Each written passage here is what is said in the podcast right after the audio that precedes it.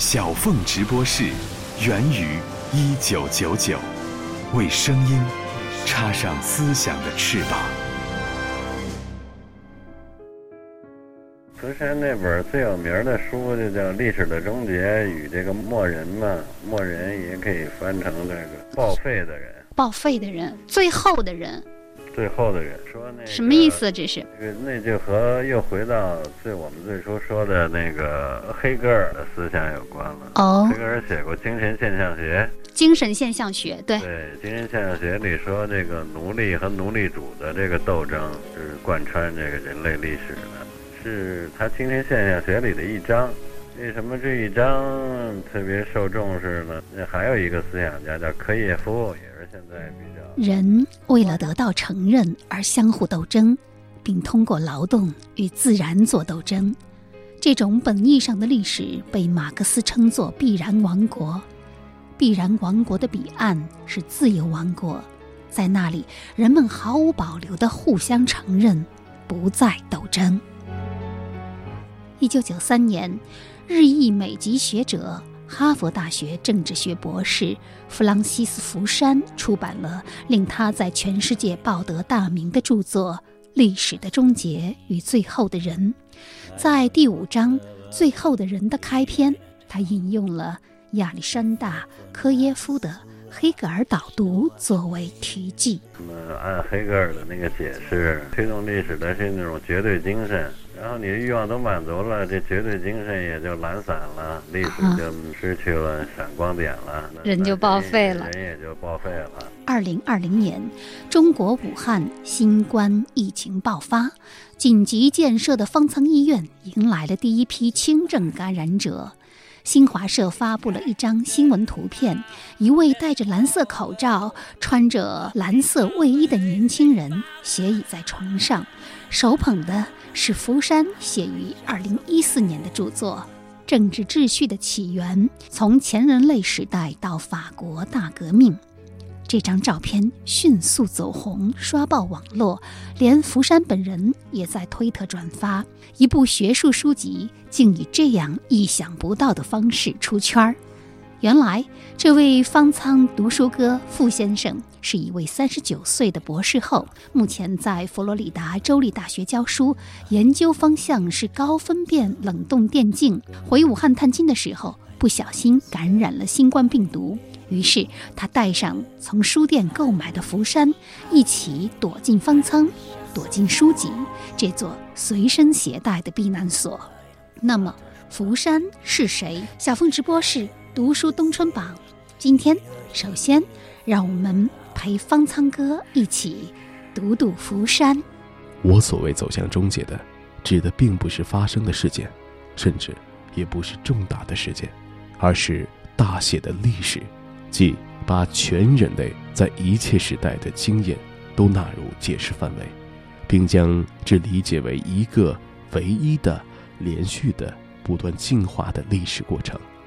这样的理解的历史，与伟大的德国哲学家黑格尔密切相关。自马克思从黑格尔那里借用了这一历史概念后，如此理解的历史。已经成了我们日常知识氛围的一部分。弗朗西斯·福山，国际学术思想界的超级明星大腕儿，曾经在康奈尔大学师从以美国精神的封闭而著称的美国保守主义政治哲学家艾伦·布鲁姆，后来又赴哈佛大学，成为保守主义巨匠亨廷顿的弟子。一九八九年二月，福山在芝加哥大学发表了一场关于国际关系的演讲，当时他年仅三十六岁，正从圣塔莫尼卡的兰德公司转到华盛顿的政策规划办公室，由此。他将这篇有着宏伟设想的演讲，以历史的终结之名发表在名为《国家利益》的期刊上。随后，又在1993年在此基础上扩展成他影响广泛、争议不断的著作《历史的终结及最后的人》。在这本书中，福山重提过去几个世纪以来伟大哲学家们提出的问题。人类历史是有方向的吗？如果是有方向的，它将通向怎样的终点？相对于历史的终结，我们正身处在哪里？随着冷战结束，狂乱的二十世纪终于踉踉跄跄走到终点。福山试图在当时给出自己的解释。二零零八年，小凤直播室采访了著名学者、前《读书》杂志主编、中国社科院政治学所的教授。王烨老师，当时法国思想家托克维尔热正在回潮，但并不像今天一样被大众所熟知。而在学界讨论美国保守派思想家列奥施特劳斯和德国法学家卡尔施米特，则渐成风潮。正是在对这一问题的追问中。我知道了福山著名的学术著作《历史的终结与最后的人》，其学术思想的起源可以直接追到黑格尔。人文口述史小凤直播室，我们首先来回顾这一段王燕教授的精彩访谈。王艳老师，我知道哈，就在你这些年在学界力推托克维尔的同时，国内一些很有影响的学者，他们也在就是推一些，比如说呃列奥施特劳斯，还有什么卡尔史密特，呃并称二师。你觉得就是呃在这个时刻，你呃倡导重返托克维尔和这些学者他们倡导重返施特劳斯，呃这两种录像最大的不同是什么？施特劳斯。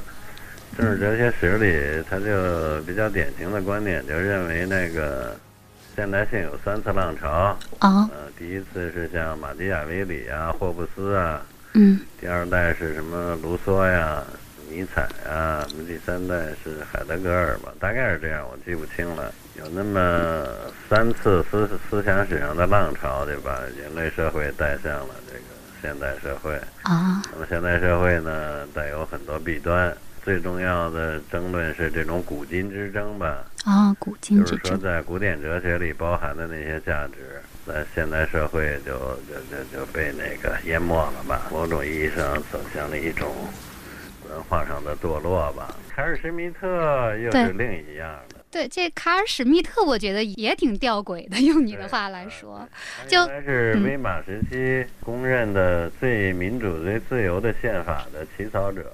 啊，就是魏玛共和国的那个立宪参与者之一，嗯。但是后来又成了希特勒的这个桂冠法学家吧，希特勒来论证。然后战后他又成了战犯啊，盟军占领德国以后关押过他一段，他有一些辩护，嗯，那些辩护很有意思。他怎么给自己辩护的？或者他是不是也在为纳粹辩护？都有。他就是说他是沾染了纳粹的病毒，但是并没有感染。沾上了，但是没感染，属于病菌携带者，对对吧？但是不是发病者。对，沾上我并没有发病。还说什么呀？他就说，比如说你说纳粹杀人了，基督教历史上也杀不少人。基督教现在人认为基督教是说不许杀人呀，不许奸淫呀，不许这个什么呀？基督教有个金律嘛。而他说基督教那那那十字军什么什么。宗教的不宽容，那也不是杀了多少人，这也不是谴责这个法西斯的理由。他的思想也也挺怪，但是他挺怪，对。重要的一个思想，他就认为就是自由政治制度吧，使这个政治家就没法决策了。他认为维玛共和国所以失败，就是因为。法律太严了吧？嗯，人家没没有那个决策的空间了，所以他强调例外政治啊，就是突发性的事件这个处理的决断性哈。就是自由主义是有一套法治民主来规范权利嘛？权利是有限的权利。对，他认为呢，这个是最不好的。哦。说应该政治家有就那种自由裁量权吧。或者说，这个自由主义是强调那种秩序呀、规范呀，他强调是例外呀、决策呀。也就是说，世界历史啊，或者人生中最重要的是那种例外的时刻，这种规范解决不了的啊，那才是历史上最有意义的时刻。这观念可能要追溯起来，应该是受犹太人的影响。犹太人强调那种在时间匀速的那种。进行的时候，这个历史就像一个慢吞吞的泥河呀，啊，泥巴河没意义。只有出现那种例外的时候，那是才能溅起浪花。啊，就像电光石火一样，就把嗯人生和历史都照亮了。强调这种时刻。非常时刻。但是他那个经验上已经说把他那一个证伪了，就是按他那种说法，那像英国、美国这类国家嗯决策是非常无力的，对，应该是一触即溃，国家特特松软的。实际上，英美实际上决策非常有力，也是就都推翻了这个卡尔史米特的这种判断啊。那福山跟史米特有什么关系？福山那本最有名的书就叫《历史的终结与这个末末人》嘛，末人也可以翻成这个报废的人，报废的人，最后的人，最后的人。说那个什么意？思？这是这个那就和又回到最我们最初说的那个黑格尔的思想有关了。哦黑，格尔写过精精神现象学，精神现象学，对，对精神现象学里说，这个奴隶和奴隶主的这个斗争是贯穿这个人类历史的，是他精神现象学里的一章。是的。其实，历史的终结这一说法，并非是福山的发明，最初源于黑格尔。他认为，人类社会的演化不是无限开放的，在人类达成一个能满足其最深层的、最基本的愿望的社会形成以后，它就会终结。在黑格尔看来，人区别于动物，在于他想要被承认的欲求。这种寻求承认的欲望，从一开始就驱使着原始时代的两个战士去做生死决斗。一旦对于死亡的本能恐惧让其中一个战士屈服，主奴关系就诞生了。历史开端时期的这种血战，为的不是食物、住所和安全，而是名誉。正因为这种血战并非是由生物学决定的，黑格尔才从中瞥见了人类自由的曙光，并且黑格尔还宣称，由于法国革命和美国革命，历史终结了。黑格尔认为，内在的主奴关系存在着这一矛盾的最终解决，是由法国大革命及其更加不得不提的美国革命来完成的。这两场民主革命废除了主人与奴隶之间的区别，让从前的奴隶成为自己的主人，并且确立了人民主权和法治两大原则。主人与奴隶之间内在不平等的承认被叠之以普遍的相互承认，在那里，每一个公民都承认其他公民的尊严和人格，而这种尊严又通过权力授予国家所承认。一九三三年，在法国巴黎，一个叫科耶夫的俄国流亡者开始在巴黎的高等研究院讲授黑格尔。他周围的人似乎把他看作一个魔术师，而他教授的书籍只有一本，就是黑格尔的《精神现象学》。这本书于一八零七年首次出版。他会用德语大声朗读一段话，然后用一种完美的法语即兴提供自己的评论。人们发现他能言善辩，魅力无限。入学人数很少，大约有二十多个人，但一些未来的知识界名人，比如汉娜·阿伦特和雅各拉冈，要么参加了这个课程，要么就在旁听。他今天现象学里的一章，为什么这一章特别受重视呢？对就是那还有一个思想家叫科耶夫，也是现在卡尔施密特、施特劳斯同样火的一个人。科耶夫啊，科耶夫是嗯俄国的一个旧贵族。俄罗斯十月革命的时候，嗯他们家当然就被革命摧毁了。十月革命初期呢，物资特别匮乏，然后他就在自由市场上投机倒把吧，让苏联给抓去劳改去了。劳改中他就跑了，跑到法国去了。你按他这种家庭地位啊，他应该是痛恨苏联的。但是呢，斯大林死的时候，他又痛哭流涕，而他从劳改营出来，他就变成了一个共产主义。然后在法国呢，还有一个朋友是巴黎大学的哲学教授，有一度要到非洲去讲学去吧。然后他在巴黎的那个哲学讲座，就是让他替他来教课，他就在那儿教这个黑格尔的精神现象学。当时呢，很多法国思想界的名人，当时还不是名人呢，都是年轻人，都都听了他那个讲座，所以后来那些人都成了法国哲学界的名人了。他对黑格尔的那种解释，就造成了广泛的影响。广泛影响，他就认为人类历史最后要变成一种同质化的国家，就是全世界都是讲民主自由，然后这个就是等于那个阶级平等了呗。阶级平等了，那个人类就没有斗争了，没有斗争了，人类历史就终结了。啊，这就是福山的历史终结论。对，福山等于把科叶夫的思想通俗化了，就说自由民主，呃，遍地开花了，然后全世界都差不多了。对，那么历史就终结了。哎，为什么说，呃，比如说世界同质化之后，人就变成了平庸的人，就变成了最后的人，报废的人呢？那大家都平静幸福的过，难道不好吗？这不正是大家都崇尚的那样的一个世界吗？对，是一种就是认为没有斗争了的这社会，它就变成一个死寂的社会了。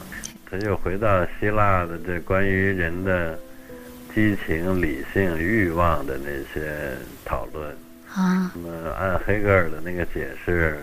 包括独裁者有独裁者的欲望，民主革命的人有民主革命的欲望，就平等的欲望。黑格尔就把它化约成一个奴隶要求承认的欲望和主人要求认同的欲望，就是主人要求奴隶都得认同他这个人分奴隶主和奴隶这两种人的这这这种文化。你要认同了，那你不就是承认他天然就是你的统治者吗？嗯，你就得屈服，你就得。按他的意志行事嘛，但是奴隶呢又老要求奴隶主承认他的平等地位，就这样一种关系构成了人类几千年的这个历史。那如果都平等了，历史就没动力了。按黑格尔说，推动历史的是那种绝对精神，然后你的欲望都满足了，这绝对精神也就懒散了，历史就失去了闪光点了，人就报废了，人也就报废了。嗯。一种历史哲学推导出来了，像有些思想家就不信这，所以柏林说我是生活在表层的人嘛，就是说你们老看的是所谓那种人类历史的深层，这个深层谁能说清楚啊？那么表层的人呢，无非就是法治、民主，然后在这个框架下，你文化可以怎么有创造性的发展？是的。对科耶夫来说，黑格尔的现象学的关键概念是承认，人类历史是欲望渴求的历史。战争结束后，科耶夫的讲座被整理为一本《黑格尔导读》，这本书在法国多次再版。那时他已经停止了教学，成了法国经济事务部的一名官员，并且在建立关税和贸易总协定，也就是 GATT 的时候，扮演了有影响力的幕后角色，也成为日后欧盟的先驱。他也爱说自己负责终结了历史。他所以科耶夫预言了好几次，第一认为拿破仑征服欧洲。就已经决定了历史终结了，就是说，把把把法国的这种自由、民主、平等的观念传播到老欧洲了嘛。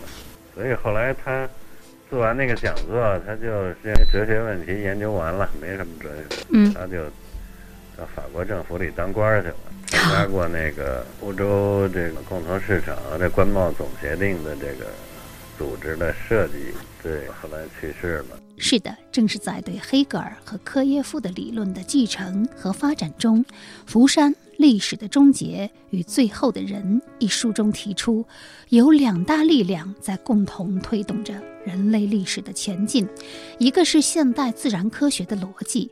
一个是寻求承认的斗争，前者驱使人类通过合理的经济过程满足无限扩张的欲望，后者则驱使人类寻求平等的承认。随着时间的推移，这两股力量最终推动文化各不相同的社会建立起了奉行开放市场的国家。紧随而来的问题是，在历史的终结处，政治经济的自由平等是否能够产生一个稳定的社会，让生活在其中的人得到完全的满足？亦或，最后的人被剥夺了征服欲的出口，有没有可能不可避免地导致他们冒险一试，让历史重返混乱与流血状态。在这本书的最后一章，第三十一章《无边的精神之战》里，论述了法国的五月风暴中，绝大多数走上街头的人是地球上最自由、最繁荣的社会的饱食终日者的后代。他们会为了斗争而斗争，也会为了摆脱无聊。而斗争，而在福山看来，第一次世界大战很大程度上也是民众对和平与繁荣的厌倦。这就是福山对于一战起源的一个观察。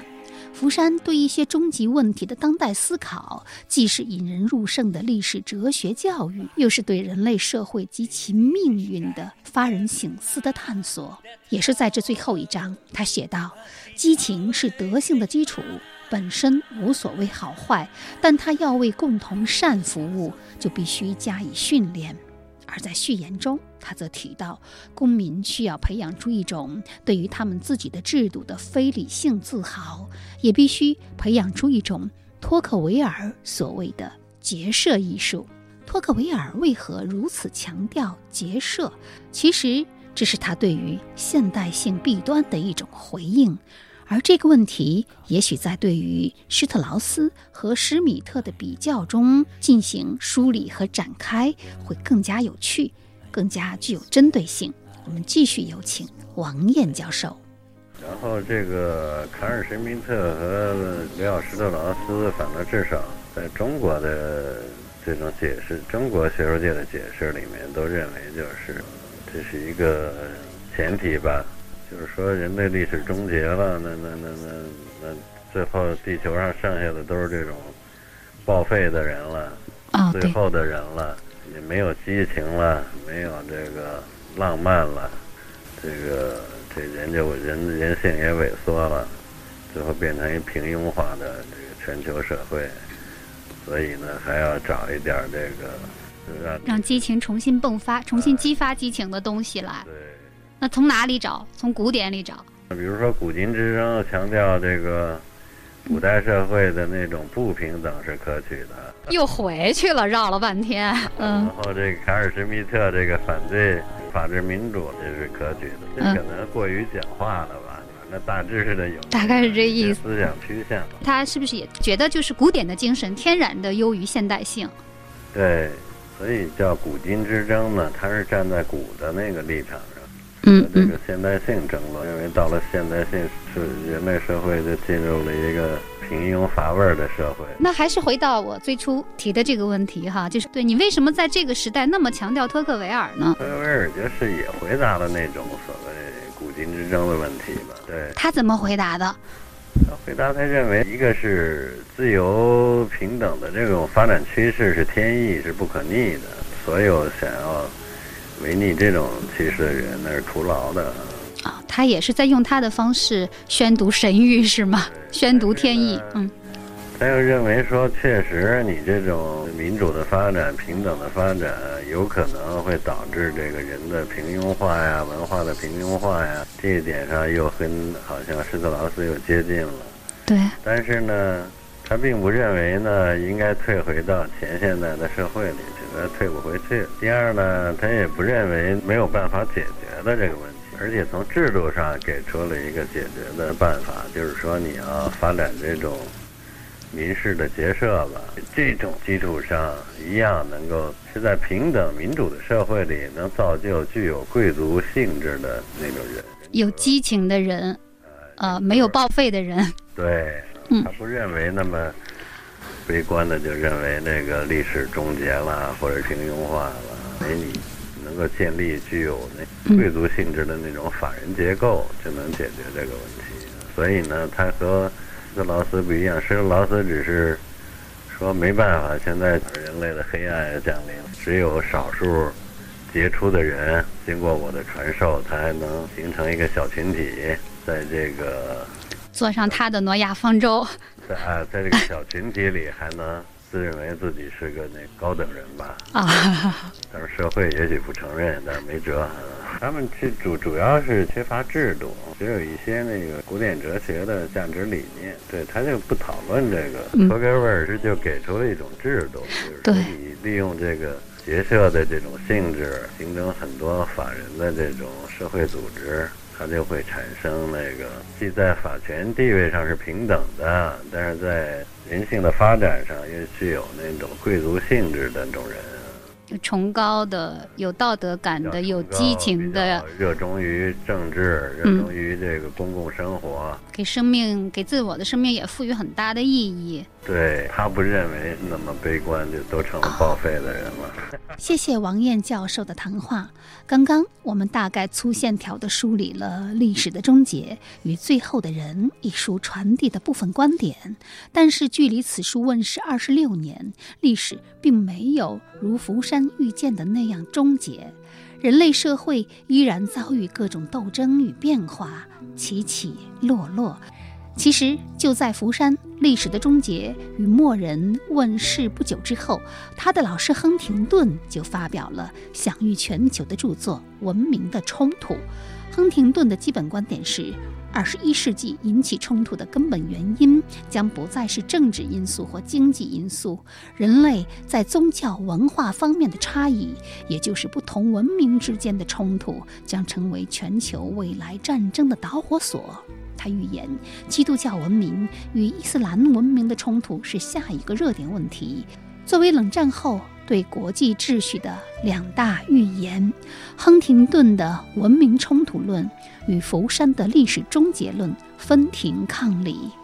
九幺幺事件似乎某种程度上印证了亨廷顿的理论，而同时，随着二零零八年的金融危机击中美国，自由市场和民主实践也在全球范围内遭遇种种挫折。连福山也承认，历史的复杂超乎他的想象。这场师徒之争似乎也标志着亨廷顿正在赢得胜利。而就在福山为恩师亨廷顿写于一九六八年的经典著作《变化中的政治秩序》的再版撰写新序言的时候，这本他在教学中也经常要求学生阅读的著作，触发了他写作一部新书的想法，既是对亨廷顿的回应，也为历史的终结遭遇的争议做一番回应。这本书就是在武汉新冠疫情爆发期间，方舱医院里被读书清流哥捧读的。政治秩序的起源，从前人类时代到法国大革命。写这本书的时候，福山已经从居住了二十年的华盛顿搬到了加州。他加入斯坦福大学，成为弗里曼斯伯格里国际问题研究所的高级研究员。在这里，他对于古代历史的兴趣在持续增长。他说：“华盛顿有很多人能够告诉你。”北京现在发生了什么？但是却很难找到一个熟悉汉代历史的人。而这本书最令中国读者关注的就是福山突破了西方中心主义的历史分析。在此书序言中，有一个章节题目就叫“中国第一”。他说：“我们现在理解的现代国家元素，在公元前三世纪的中国业已到位，其在欧洲的浮现。”则晚了整整一千八百年。那么，政治秩序的起源究竟是一部怎样的著作？就请你下周继续和我一起陪方舱哥读读福山。人类与其说像是会开出千姿百态、美丽花朵的无数蓓蕾，不如说像是在同一条道上行进的一长列马车。有些马车正在飞速地奔向城镇。另一些马车则会被困在荒野，不然就是在翻山越岭之后陷在最后一道关口；还有些马车受到印第安人的攻击，烧得浓烟滚滚的，被弃置路旁；另外一些马车被战斗吓破了胆，一时慌不择路，失去了方向，从而走向了错误的方向。当然，也有些马车手厌倦了旅途，决定沿路折回到某个地方。在那里支起永久的帐篷，其他马车手会发现到达主路的其他路线，但是他们清楚，在通过最后的山脉之后，大家会走向同样的道路。在最后的分析中，即使大多数马车最终到达了同一个城镇，我们也无法知道马车上的旅客会不会环顾一下四周的新环境，是否会发现他们的不足，从而把目光投向更遥远的新旅程。